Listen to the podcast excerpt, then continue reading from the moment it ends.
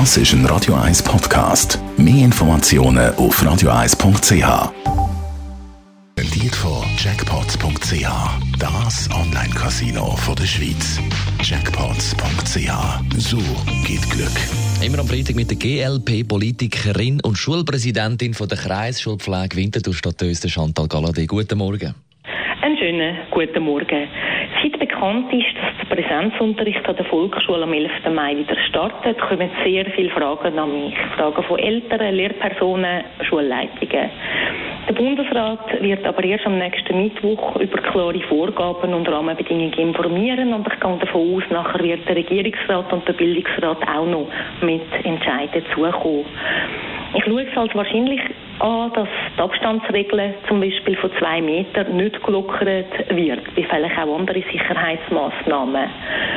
Das hätte aber zur Folge, dass der Präsenzunterricht nicht in der ganzen Klasse könnte stattfinden, sondern eher in Gruppen müsste abgehalten werden. Wenn ich die häufigsten Fragen an mich zusammenfasse, betrifft das vor allem, wie gehen wir mit der Risikogruppe um, bei Kindern, Eltern, Lehrpersonen und Angehörigen. Muss das Kind weiter in die Schule, wenn seine Mutter zum Beispiel eine Hochrisikopatientin ist? Wer unterrichten Klassen, wenn eine Lehrperson der Risikogruppe angehört und haben wir dann noch genug, die Präsenzunterricht machen wenn man die alle abzählt.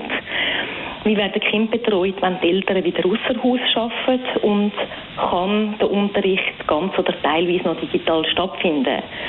Viele Eltern gehen aufgrund von der Kommunikation, die bis jetzt stattgefunden hat, und der Medienberichterstattung davon aus, dass am 11. Mai einfach normal wieder Schule stattfindet. Und das muss man vielleicht den Eltern mal sagen wenn sich bis jetzt niemand getraut hat. Es besteht eine Wahrscheinlichkeit, ich sage nicht sicher, besteht eine Wahrscheinlichkeit, dass der Unterricht nicht mehr genau so stattfindet wie voran.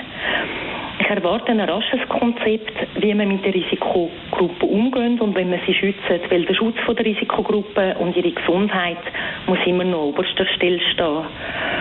Dann muss man schnell klären, wie viele Lehrpersonen können überhaupt unterrichten oder gehören der Risikogruppen an. Wie setzt man die ein?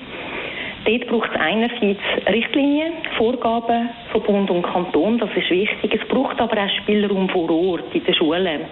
Weil es lösen vielleicht nicht alle Schulen gleich. Wenn wir jetzt eine kleine Schule nehmen, wo gerade ein paar Risikolehrpersonen hätte, löst die das vielleicht anders als eine grosse Schule, wo vielleicht weniger Risikopatienten im Lehrpersonenteam hat diesen Gegebenheiten muss man Rücksicht tragen, damit man eben gute Lösungen finden kann, damit man dann kann auch gut starten kann. Und auch in der Betreuungsfrage brauchen die Eltern sehr schnell Gewissheit, was gilt. Aufgrund von diesen vielen Fragen, die täglich zu mir kommen, merke ich, dass es mit sehr viel Unsicherheit verbunden ist, was nach dem 11. Mai gilt. Und da braucht es sorgfältige Antworten, sorgfältige Überlegungen auch und Konzepte, wie man die Risikopatienten weiter schützt. Weil das darf jetzt nicht, weil einfach alle die Schule hochfahren vergessen gehen oder zu kurz kommen. Und eben möglicherweise braucht es einfach, dass sich mal jemand unbeliebt macht und Klartext redet und sagt, eine Möglichkeit, dass die Schule nach dem 11. Mai nicht genau so stattfindet wie vorher. Und auf die Möglichkeit muss man sich mindestens einstellen. Die Morgenkolumne auf Radio 1. Chantal Galladay war das, Schulpräsidentin von der Kreisschulpflege Winterthur Stadtös und GLP-Politikerin. Jeder Frieden. Das ist ein Radio 1 Podcast. Mehr Informationen auf radio1.ch.